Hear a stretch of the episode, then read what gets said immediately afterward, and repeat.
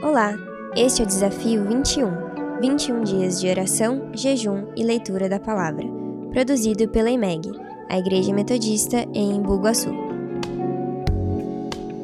Graça e paz, gente, esse é o segundo dia do Desafio 21. Eu sou o pastor Caleb Toledo e estou muito feliz de fazer parte de tudo isso.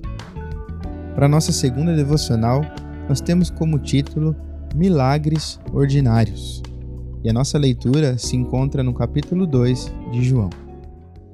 O segundo capítulo do Evangelho segundo João apresenta o primeiro de muitos sinais do ministério público de Jesus.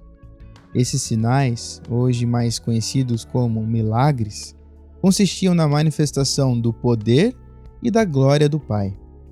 Afinal, mais importante do que o milagre em si é a glória que ele revela e a quem ela é atribuída.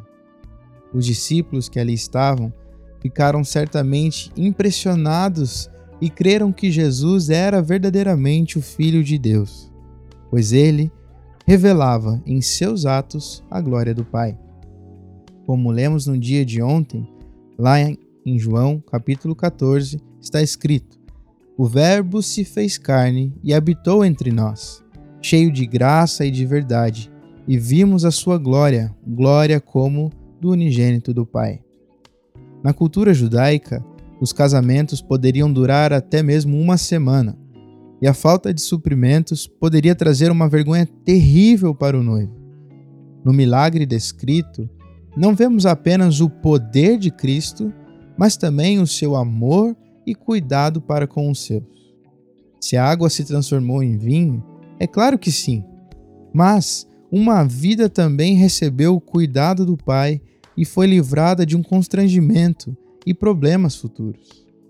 Há um cuidado constante de Deus sobre nós, seja de forma sobrenatural ou de forma ordinária, Ele está conosco. Um pouco mais adiante, no segundo capítulo de João, o cenário muda completamente. Jesus presencia em Jerusalém uma atitude totalmente irreverente na casa de Deus. Existem aqui diversas aplicações para esse texto, mas eu quero te convidar a olhar para si e avaliar a sua postura e a sua reverência em relação à casa de Deus. Hoje, em uma realidade de cultos online, as nossas casas se tornaram nossas igrejas. Mais do que nunca, experimentamos do que nós sempre dizíamos: a igreja está onde os filhos de Deus estiverem. Então, como está a sua devoção durante a semana? E no tempo de culto? Como é que você tem lidado com as distrações ou até mesmo com o seu cansaço? Ao orar, peça para que Deus lhe conduza por um caminho de santidade e de paixão por sua presença. Não troque facilmente o seu tempo específico com Deus por outras diversões momentâneas. Tenha sim tempo para tudo, mas entregue todo o seu tempo a Ele. Quero te convidar para alguns motivos de oração. Agradeça pelo cuidado diário de Deus.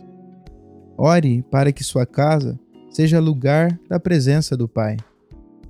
E também ore por entendimento de como gerir o seu tempo e consagre todo o seu tempo a Ele. Que Deus te abençoe. Até o nosso próximo devocional.